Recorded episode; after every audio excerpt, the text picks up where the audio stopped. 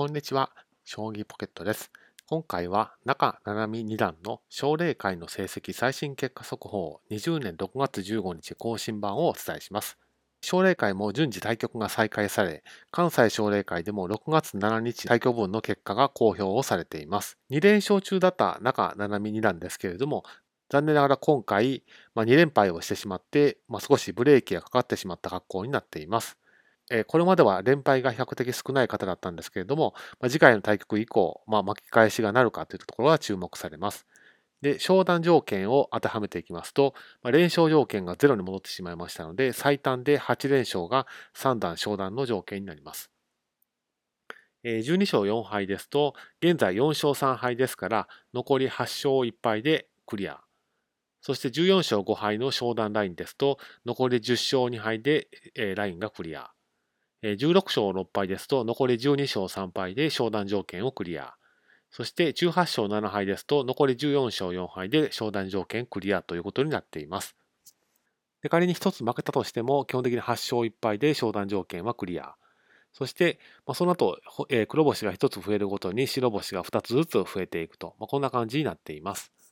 現在すでに3段リーグが始まっていますので、まあ、最短で参加できる3段リーグとしては10月から開催される2020年度後期の3段リーグになります。まあ、そのためには20年9月までには3段へ昇段しておく必要があるということです。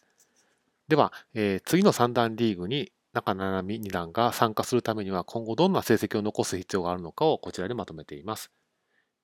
6月はすでに2曲終わっていますので、6月は残り2曲、7、8、9とそれぞれ4曲、奨励会の対局が行われる予定です。ですから合計すると14曲です。で、先ほど前のスライドで解説差し上げました通り、これを10勝2敗以上で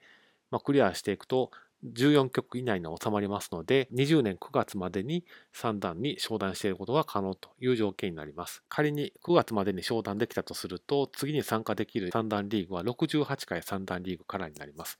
ご存知の通り、奨励会は年齢制限があります。中七海二段は現在20歳10ヶ月ですので、その年齢制限を当てはめていくと参加することができるのは、この合計10回の3段リーグになります。